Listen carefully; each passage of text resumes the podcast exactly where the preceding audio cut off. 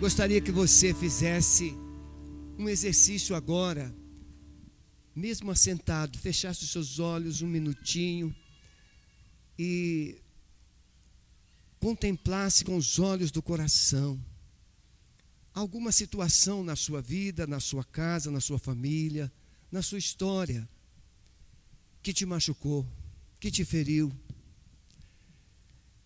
A música diz que o espinho feriu o cabeça, não é a cabeça, o cabeça, o cabeça da igreja, que é Cristo. O espinho não feriu você diretamente, feriu Cristo. Mas ele não desistiu, ele carregou aquela coroa de espinhos por amor a você. Então pense agora, aquela palavra que foi dita contra você, aquela ação desastrada que te feriu, aquela humilhação que você passou, enfim, situações, situações. E você carrega ainda esse fardo até hoje. Então eu quero agora, com os olhos da fé, crer que o Espírito Santo agora está tomando você pela mão. E está te levantando, e está restaurando a sua coragem, está restaurando a sua alegria, está restaurando os seus sonhos, está restaurando os seus projetos, está restaurando o seu coração, está restaurando você. Se você crê que o Espírito Santo está agora fazendo isso com você, mesmo com os olhos fechados, estenda a sua mão assim para frente, para sua frente. Para frente assim, ó, com a, a palma da mão para cima. Coloca a mão assim. E o Espírito Santo agora vai te tomar pela mão, vai te dar um, um sopro de ânimo, um sopro de amor, graça, graça, graça, graça de Deus sobre a sua vida, te levantando de novo o caído está ficando em pé. O triste está se alegrando. O amargurado está voltando a ter paz, alegria no coração. Sonhos estão sendo restaurados.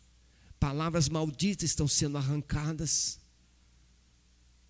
Sementes de vida estão sendo plantadas em você agora. Se você crê que o Espírito Santo está fazendo isso e ele está tomando você pela mão. Então, mesmo com os olhos fechados, ninguém abre os olhos, você vai ficar em pé no poder do nome de Jesus. Você que crê que ele está fazendo isso que eu disse em sua vida. Em nome de Jesus, levante-se pelo poder de Jesus.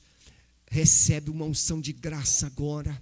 Recebe uma unção de graça uma unção de restauração, uma unção de cura, uma unção de perdão, uma unção de esperança, uma unção de alegria, uma unção de sonhos de Deus para a sua vida. Eu te abençoo assim em nome de Jesus. Amém, meus irmãos. Podem sentar. Eu creio que tudo que você experimentou aqui no culto, os louvores, eles fazem tão bem a gente. Quando nós cantamos, quando nós levantamos as mãos, quando nós é, temos essa comunhão. Aliás, meus irmãos, esse é o grande segredo da santidade, é a comunhão. Uma das evidências únicas da santidade, nossa palavra hoje pela manhã, santidade em ação, e agora, à noite, nós vamos, é uma palavra continuativa, santidade e amor. Uma das evidências de uma pessoa que vive santidade é comunhão. Quem ama, fica perto. Quem ama, abraça. Quem ama, estende a mão. Companheirismo. Veja Atos 2: e todos os que criam estavam juntos e tinham tudo em comum comunhão. Comunhão. O texto que eu vou ler agora não é tão comunhão, não. É um texto que mostra o que pode tirar você da comunhão. Paulo está escrevendo à igreja de Éfeso, e ele está escrevendo esse capítulo 4, na primeira parte, ele mostra é, como Deus levantou pela sua graça líderes para forjar, para fortalecer, para treinar, para habilitar uma igreja para vencer através da maturidade. E amor é maturidade. A paixão é imatura. Você já percebeu isso? A paixão cega. Jovens apaixonados muitas vezes se rebelam contra os pais em favor de alguém. Amor não. Amor não se rebela. Amor, por quê, pastor? Como assim? Porque a Bíblia diz: o amor tudo espera, tudo suporta. O amor é paciente. A paixão não. A paixão é louca, é dominadora. Ela quer possuir de qualquer jeito, no seu tempo, da sua maneira. Mas o amor não. O amor, ele é paciente. Então precisamos entender uma que uma santidade, uma santidade que retrate o amor e o poder de Deus. Uma igreja que viva a santidade além da liturgia, além das palavras, com ações, com gestos de amor. Santidade através da comunhão através dos relacionamentos. Irmão, se tem uma coisa difícil para nós, é perdoar. Não é verdade? Perdoar é fácil para o outro. Por que, que perdoar é difícil? Porque o perdão, quem precisa perdoar o ofendido, se sente injustiçado duas vezes porque ele já foi ferido através do ato ou da palavra, ou seja o que for. E aí ele fala assim: é eu ainda que tenho que perdoar. É ele que tem que vir me pedir perdão. Não, você não entendeu. É que o perdão libera, o perdão restaura quem perdoa, não é o perdoado. O perdão é o único meio do ferido se tornar livre. Quer ver um exemplo? Um filho que foi rejeitado pelo pai ou pela mãe. Ele carrega na alma um sentimento de revolta, porque ele foi rejeitado. A revolta se manifesta como autoritarismo, egoísmo e perfeccionismo. Você pode ver a maioria, toda regra tem uma exceção, mas a maioria das pessoas que são autoritárias carregam em si um sentimento, um pensamento, um conceito de que foram rejeitadas por alguém de, explicação para elas. Veja, a rejeição interpretada não quer dizer que ela realmente foi dada, ou seja, pode ser que o pai não tenha rejeitado, mas ela interpretou através de atitudes do pai. Por exemplo, um pai que viajava o mês inteiro, a criança fala assim, papai não gosta de mim. E ela vai interpretando aquela ausência do pai, que é justificada, mas não explicada, não compartilhada, não compensada e aquela criança cresce, aquela pessoa se desenvolve e ela guarda uma mágoa.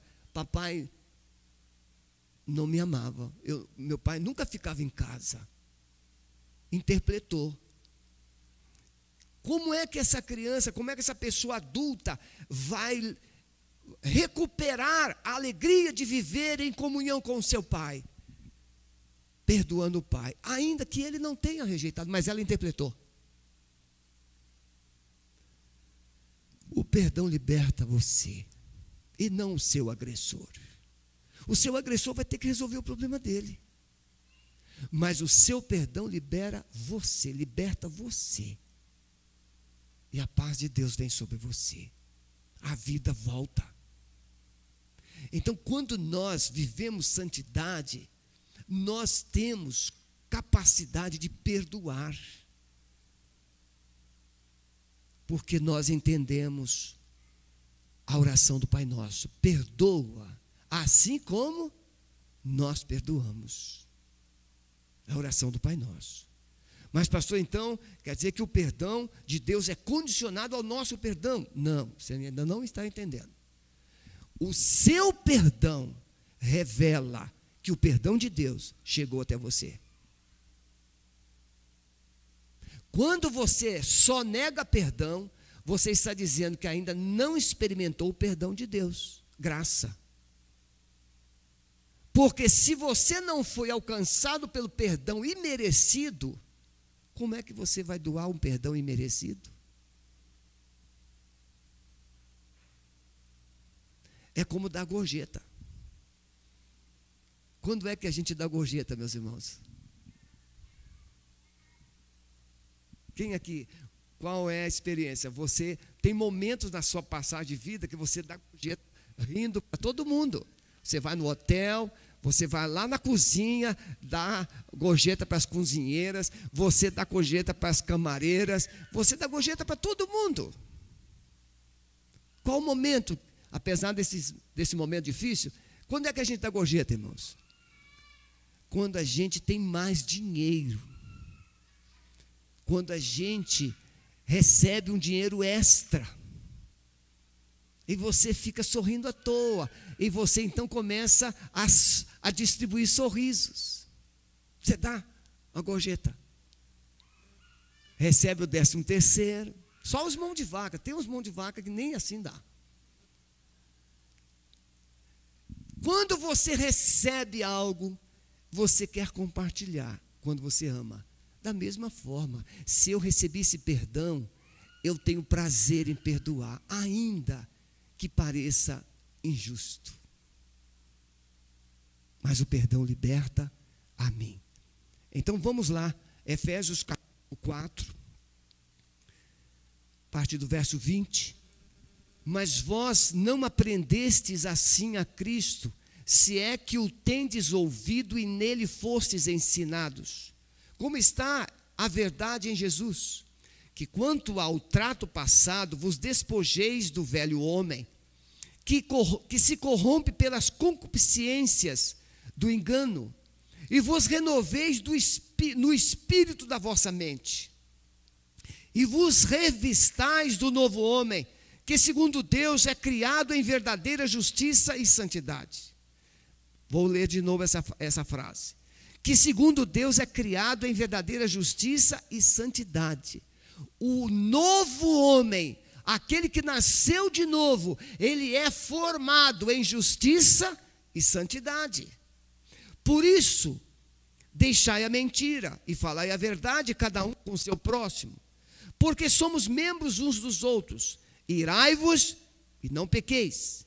Não se põe o sol sobre a vossa ira, não deis lugar ao diabo. Aquele que furtava, não furte mais, antes trabalhe, fazendo com as mãos o que é bom, para que tenha o que repartir com o que tiver necessidade. Não saia da vossa boca nenhuma palavra torpe, mas só que for boa para promover a edificação, para que dê graça aos que a ouvem.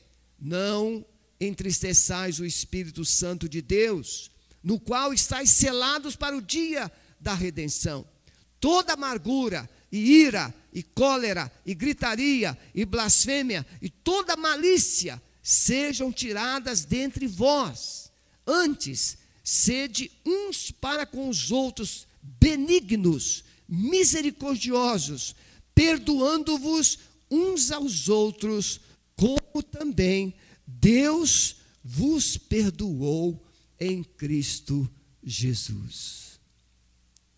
Quase que não precisa da gente falar. O texto é tão claro. Tem uma expressão aqui: não se põe o sol sobre a vossa ira. Você tem o direito de ficar zangado com alguém, mas não de dormir zangado. Quem aqui já foi dormir zangado, aborrecido, chateado com o cônjuge e não conseguiu dormir? Quem aqui já teve essa experiência? Não conseguiu dormir. E o outro cônjuge dormia, que é uma maravilha. Lembra disso?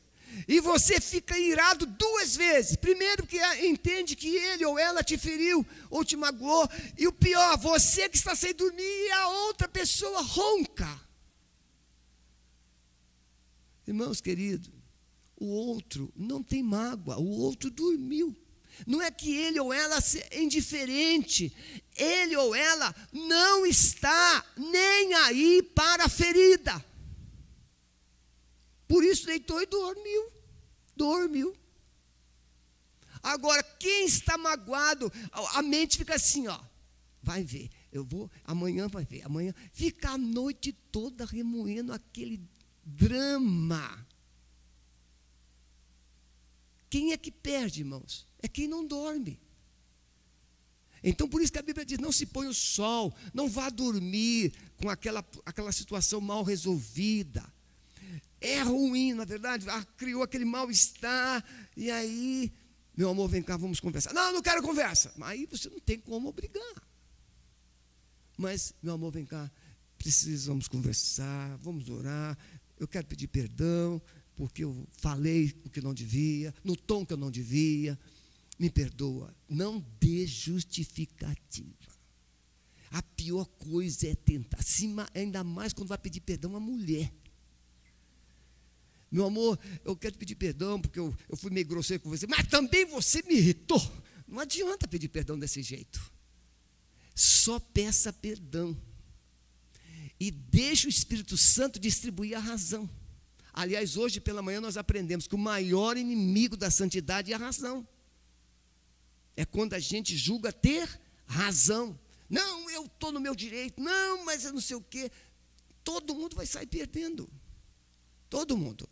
Então, santidade, amor, é quando a gente abre mão da razão e a gente pensa no outro. Olha para quem está perto de você. É você a razão da minha santidade, do meu amor. É você. É você. Nós não estamos aqui por causa de nós mesmos. Se fôssemos os únicos, Deus nos levaria. Paulo e o, Senhor Jesus também.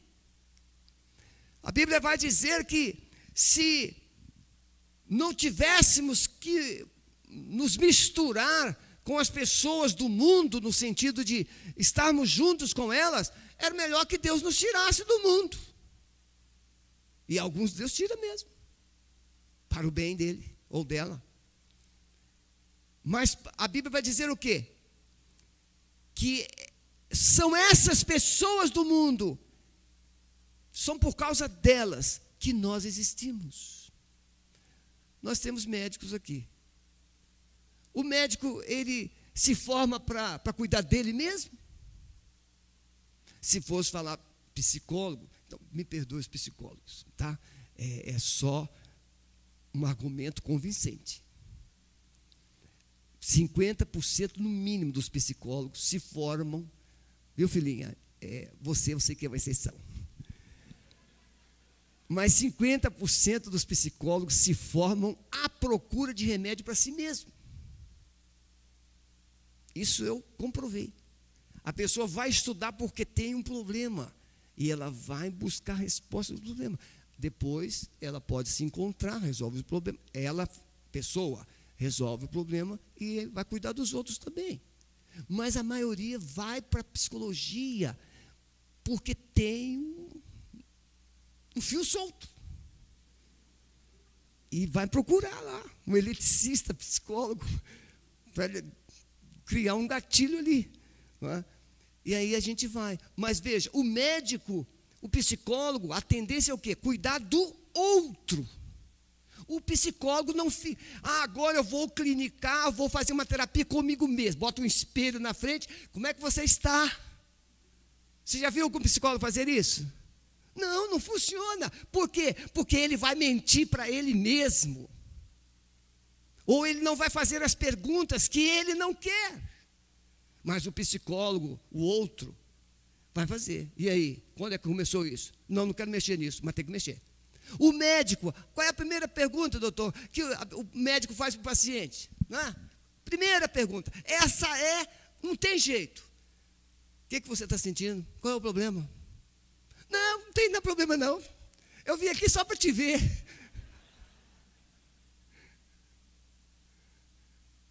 Não tem. Então veja, se não fosse por você, por que razão Deus iria colocar um pastor aqui? Ou os pastores aqui? Não, você mesmo se pastorearia. A gente iria, cada um cuidar da sua própria vida. Não, irmãos. A igreja existe por causa do mundo perdido. Nós não estamos aqui para ficar nos lambendo. Nós não estamos aqui para ficar sendo é, elogiados, paparicados. Ah, pastor, faz uma oração forte. Isso é bom, mas não, não resolve. É você que dá dinheiro para o filho. Quando ele tinha cinco, o meu filho João, é, pastor João, quando ele tinha mais ou menos 12 anos, aí ele ia para a escola e a gente nunca enfrentou muita facilidade. Então, a Sueli fazia a mochila de cada um, aquela garrafinha de suco, suco, e a gente comprava no mês, final do mês, a compra, aquele pacotão de wafe, com aqueles pacotinhos pequenininhos, e dentro da mochila ia o suquinho e um pacotinho de wafe. Era só para enganar. Mas por uma questão de amor, a gente dava um real. E a gente dizia assim para o João e para a Lília: vocês dois podem comprar algo no valor de dois reais. Vocês, você passa o seu real para ela hoje e ela passa o real dela para você amanhã. E aí você compra algo de dois reais e ela compra também. E assim a coisa ia.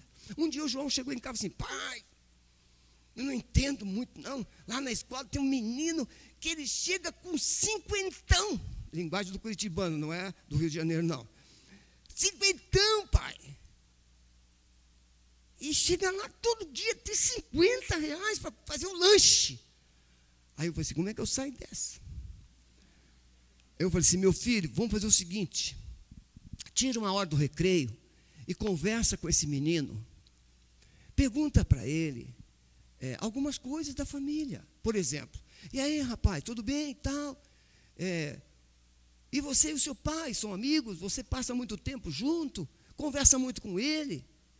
E talvez, meu filho, você vai se surpreender. Que os 50 é uma explicação do tempo que o papai não tem para conversar com ele. E o garotinho vai para a escola feliz com 50 gasta, gasta e compra às vezes o que não deve. Mas o coração está vazio, porque não ouviu, não recebeu um abraço, não teve ouvidos para conversar. Quem aqui já ouviu a história de um garotinho que chegou perto do pai e falou assim: Papai, quanto o senhor ganha por hora? E o pai não entendeu muito, ele falou assim: Mas por que, meu filho? Não, papai, só me diga. É uma curiosidade, quanto o senhor ganha? E aí o pai falou quanto ganhava por hora. E tá bom, papai. E ele então juntou aquele dinheiro e falou assim: Papai, agora eu quero comprar uma hora sua para mim.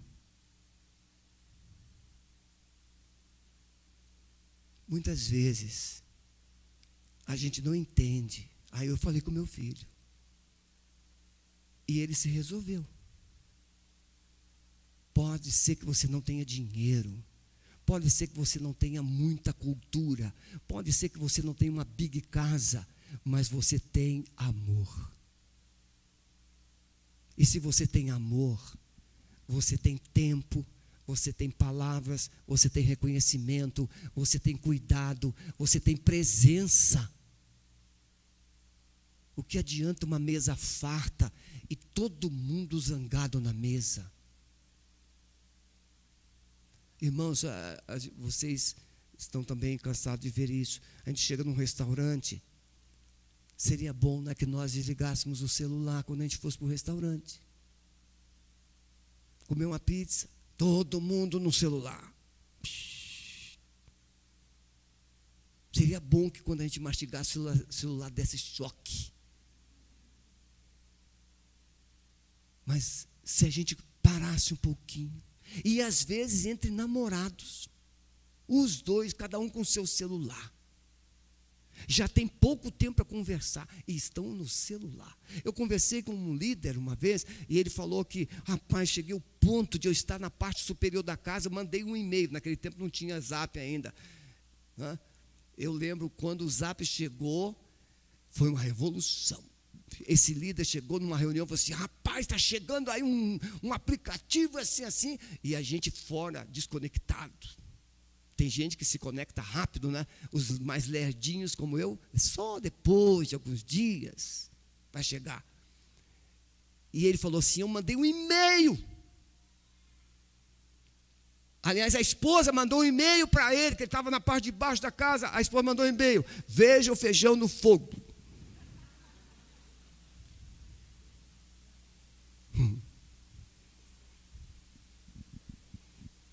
Imagine o resto. E a terapia, como é que fica? Santidade, irmãos, é andar e viver com Cristo. Aprender com Cristo e não sobre Cristo. Nós sabemos explicar quem é Jesus. Nós sabemos dizer que Ele é Deus. Nós sabemos dizer que Ele é poderoso. Nós sabemos dizer que Ele foi na cruz, que Ele se fez carne, morreu por nós na cruz. Nós sabemos explicar tudo isso mas nós não temos aprendido com Cristo. Porque, como diz Salomão, ensine o menino no caminho, não é ensine o menino o caminho. Dizer o que o outro tem que fazer é uma coisa, fazer junto é outra coisa. Aprender com Cristo. E para a gente aprender com Cristo, você precisa ler a palavra com olhos diferentes. Se colocar no lugar das pessoas. Por exemplo, aquela mulher do fluxo de sangue. O texto diz: tendo ouvido falar de Jesus, ela disse consigo mesma: se eu tão somente tocar, eu ficarei curada. E ela fez exatamente como ela entendeu. Tendo ouvido falar.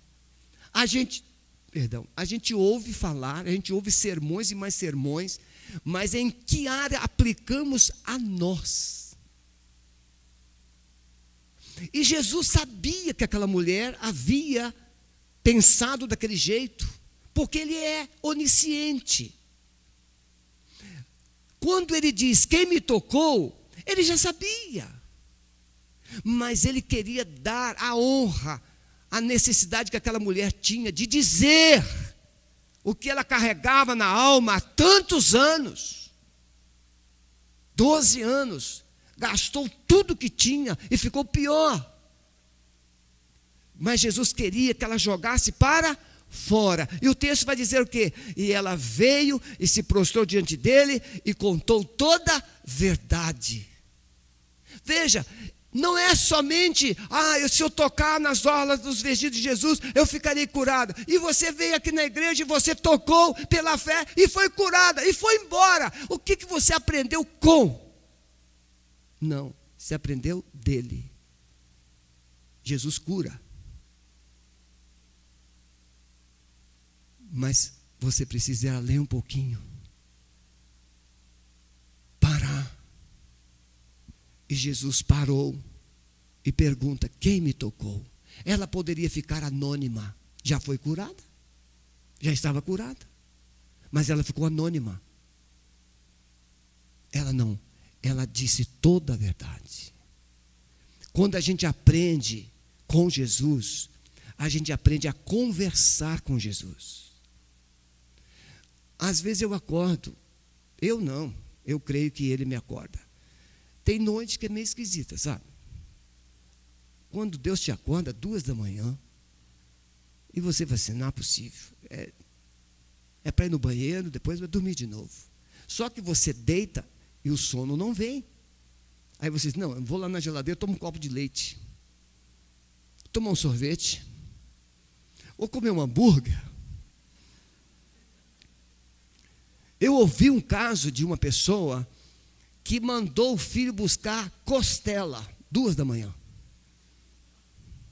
Não sei onde, mas mandou. Aí Deus te acorda duas da manhã, três da manhã, quatro da manhã. Você pode pensar que é uma coisa assim, fora de questão, fora de lugar, não tem nexo.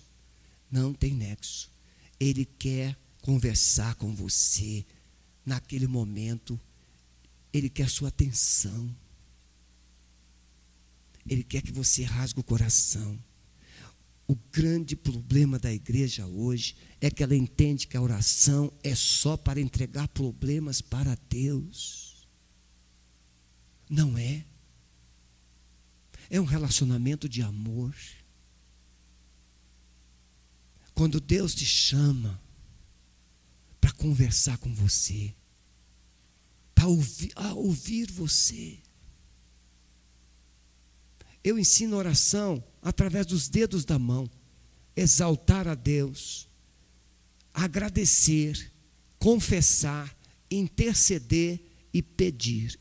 O mindinho é o pedir, é por último, é o menos importante é pedir, porque se você tiver a presença dele, as outras coisas vêm tudo junto. Quer ver um exemplo? Um garotinho passou em frente a uma loja e viu uma cor, aquele aquela corrente de ouro no colete do comerciante.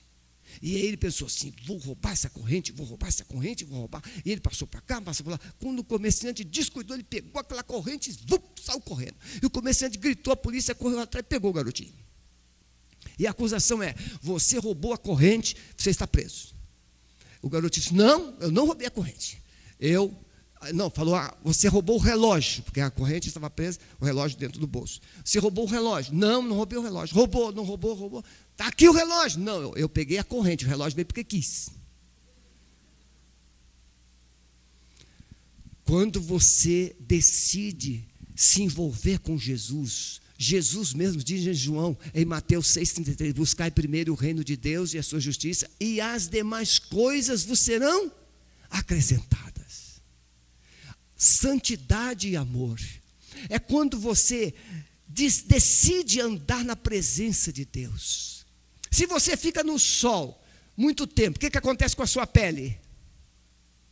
Ela fica bronzeada ou cozida, se você ficar muito tempo lá. Mas na medida que você fica no sol, o sol vai o quê? Atingindo você. Vitamina D já passou, já entrou na vitamina é, Z e vai por aí, mas você fica no sol, você recebe os raios do sol. Mas uma planta que recebe sol sem raízes profundas, o que, é que acontece com essa planta? Ela vai murchar, e se não receber água, logo imediatamente ela vai morrer. Então veja, você, se não tiver profundidade com Deus, ainda que você tente buscá-lo, você não vai sobreviver, porque Deus quer que você tenha raízes. Paulo diz em Efésios capítulo 3, verso 14, que nós devemos o quê? Ter, sermos arraigados nele. Raízes profundas. Então, quando eu eh, desenvolvo um relacionamento é, santo com Deus, eu me aprofundo no meu relacionamento com Ele, eu desenvolvo santidade, mas porque eu amo. Eu amo a presença do Senhor. Não é que eu preciso.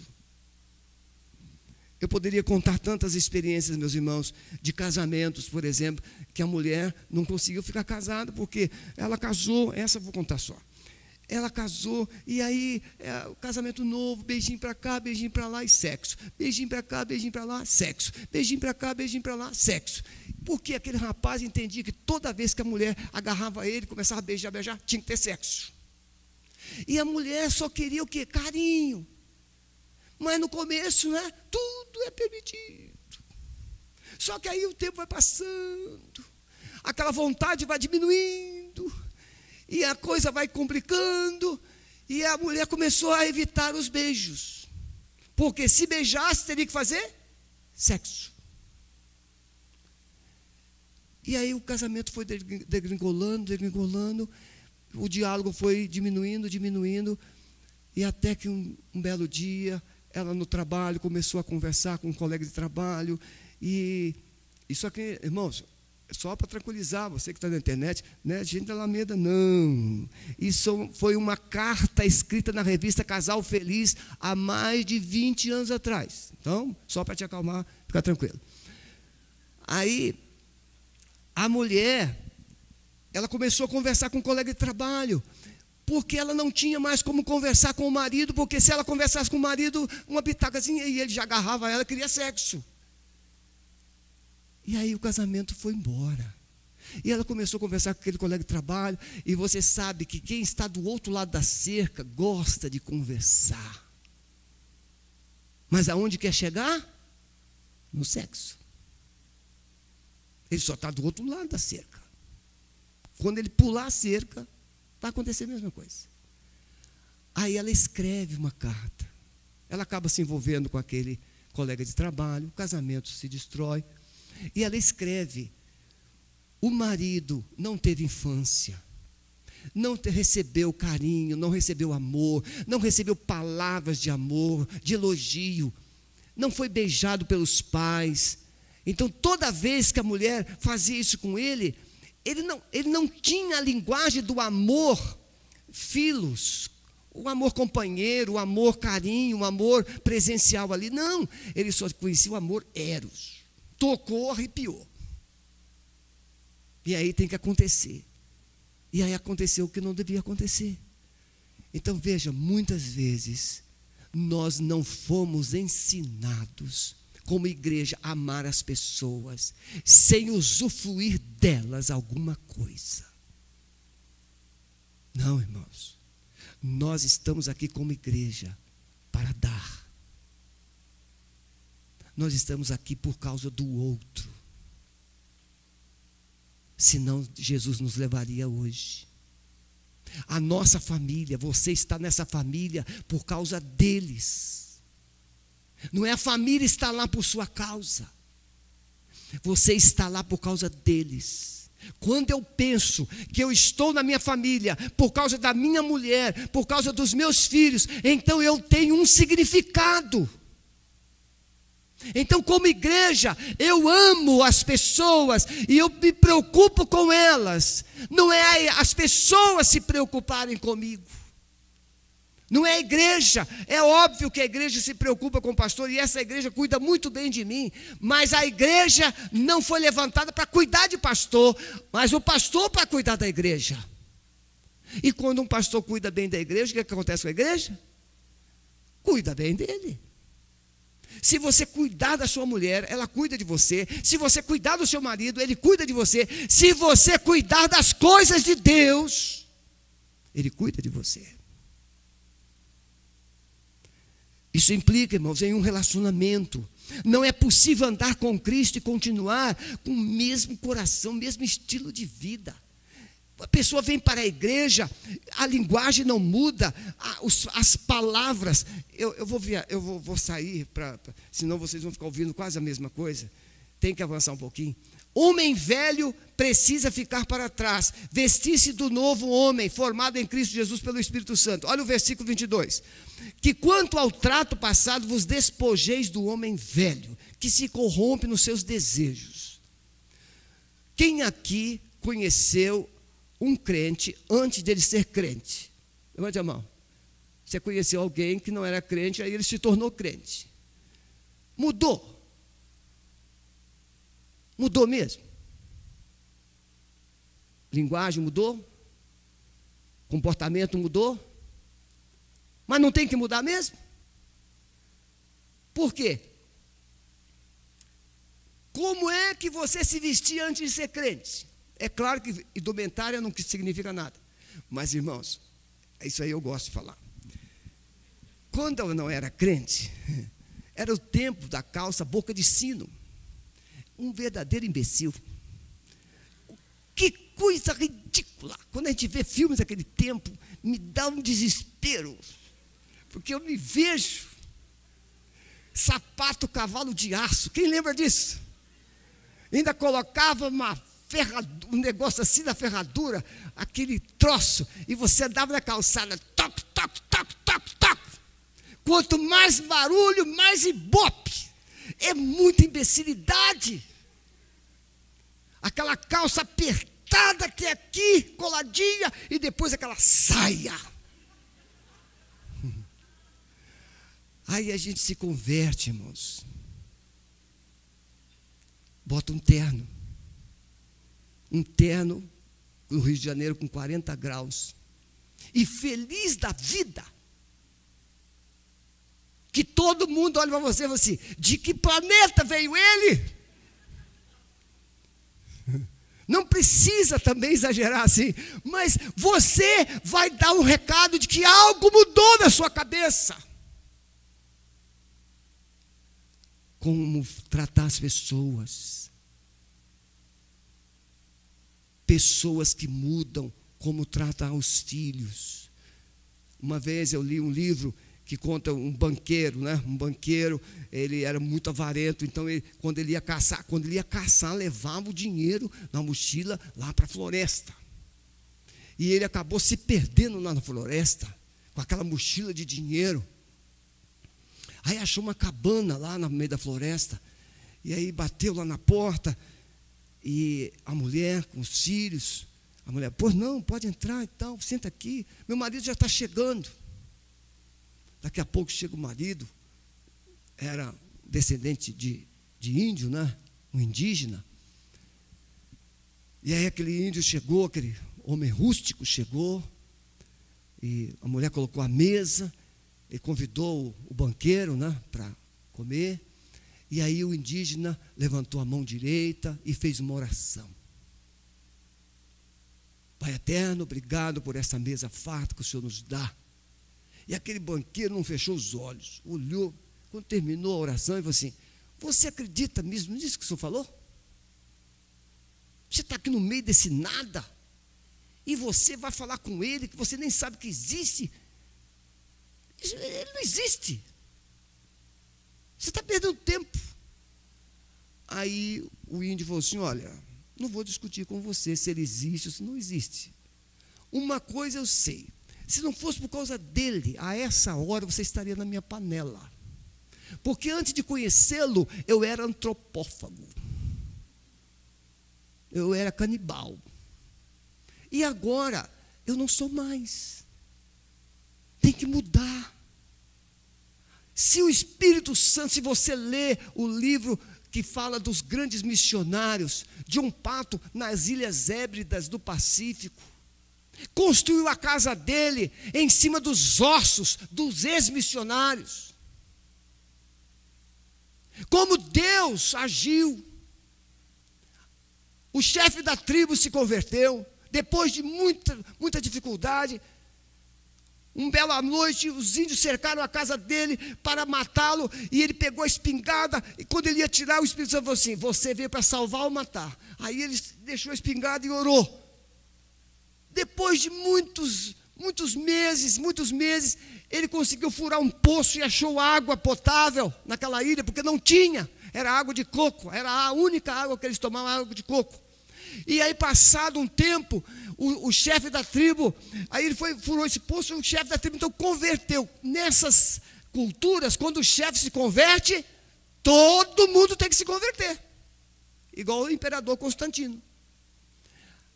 Aí ele perguntou ao chefe da, da tribo: O chefe, aquela noite que vocês me cercaram a nossa cabana, que vocês queriam me matar, e, o que, que aconteceu? De repente vocês foram embora. Ele falou assim: Nós vimos muitos soldados em volta da, da cabana, da sua cabana. Deus age e Deus transforma. Aquele canibal, Deus transforma um marido Deus transforma um filho, Deus transforma uma mulher. Mas transforma para refletir a glória dele, para refletir a santidade dele, para refletir a, a, a vida dele. Então, esse homem precisa se revestir de um novo homem, uma nova pessoa. Meus irmãos, eu viajei muito, a hora já foi. Santidade precisa ser um estilo de vida. Então, aquela calça boca de sino, aquele sapato cavalo de aço, aquilo tudo foi para o espaço. Eu tinha todos os discos, discos, né? você não tem noção o que é isso, desse tamanho. Eu tinha tudo aquilo dos Beatles, né? Rolling Stones, eu tinha do Benito de Paula, eu era fã do Benito de Paula, Martinho da Vila, rock. Não sabia dançar direito, não, mas gostava daqueles negócios todos. Estava lá. Caipirão, caipirão, vindo do interior.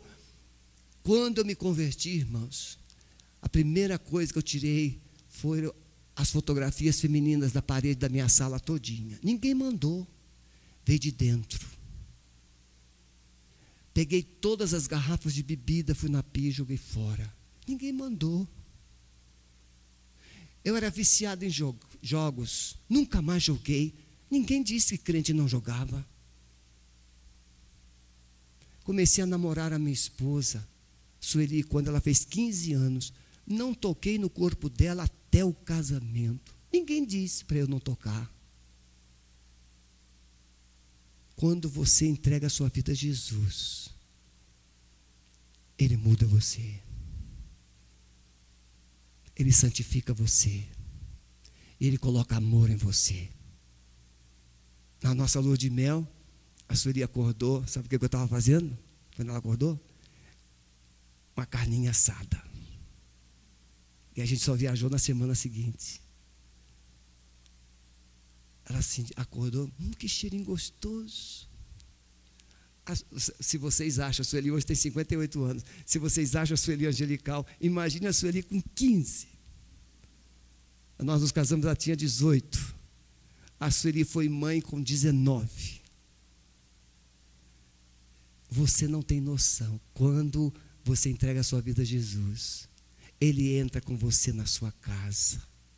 Ele cuida da sua família. A sua linguagem muda. Tudo muda. Baixe a sua cabeça, por favor. Santidade e amor é muito diferente uma igreja onde o perdão chegou para ser compartilhado e não só para ser recebido. Como é bom a gente ser perdoado quando a gente erra. Uma igreja onde o amor revela uma identidade nova. Uma igreja onde a distância é vencida pela atitude de viver em comunhão, de compartilhar de dividir. Irmãos, dificilmente eu me tornaria um homem rico. Dificilmente. Porque o que Deus nos dá não é para reter, é para compartilhar. Fique em pé onde você está, por favor. Pense comigo agora. Você frequenta a igreja ou você é igreja? Você quer ser amado ou você quer amar pessoas? Você quer ser perdoado ou você quer também perdoar pessoas? Amor, santidade e amor. É o que Deus é. Deus é amor. Deus é santo. E se você é dele, é o que você precisa ser. Eu gostaria de fazer só uma pergunta a você que está conosco na internet. Se você ainda não entregou a sua vida a Jesus e nesta noite entende que precisa dele, escreve aí no chat: Eu estou entregando a minha vida a Jesus. Faça isso. Entrega a sua vida a Jesus. Ele te ama. E você que está aqui, tem alguém aqui que precisa entregar a sua vida para Jesus? Deixar Jesus salvar você? Perdoar você, mudar a sua história? Levante a sua mão, eu quero orar por você, em nome de Jesus. Alguém? Deus abençoe. Pode baixar sua mão. Há mais alguém? Lá na galeria, alguém? Muito bem. Alguém aqui está afastado de igreja, gostaria de retornar, reconciliar. Levante a sua mão, eu quero voltar para Jesus. Amém. Deus abençoe. Tudo bem. Depois você vai falar com o pastor Maurício lá, tá bom? Coloque as mãos assim. Senhor, o mundo não precisa de igrejas. O mundo precisa de amor. O mundo precisa de perdão. O mundo precisa de Ti, Senhor. E nós somos o corpo do Senhor. Por isso, nos transforme em uma igreja cheia de amor, que enxergue as pessoas, que se aproxime delas, que se importe com elas, que as toque, mesmo nesse tempo de pandemia, que as toque com um olhar de amor, com um gesto de compaixão de bondade e de misericórdia. Nós lançamos uma palavra de vida e restauração em cada coração aqui nesta noite. Despede-nos com a bênção e com a paz do Senhor. É a nossa oração no poder do nome de Jesus. Amém? Permaneça em pé enquanto estivermos cantando. Pastor Daniel virá para ajudar você na saída, que é muito importante essa saída sem aglomeração. Deus abençoe. Domingo que vem, juntos, sexta-feira, culto de libertação. Mas domingo que vem a nossa palavra sobre graça. Venha e juntos vamos crescer na graça e no conhecimento do Senhor Jesus.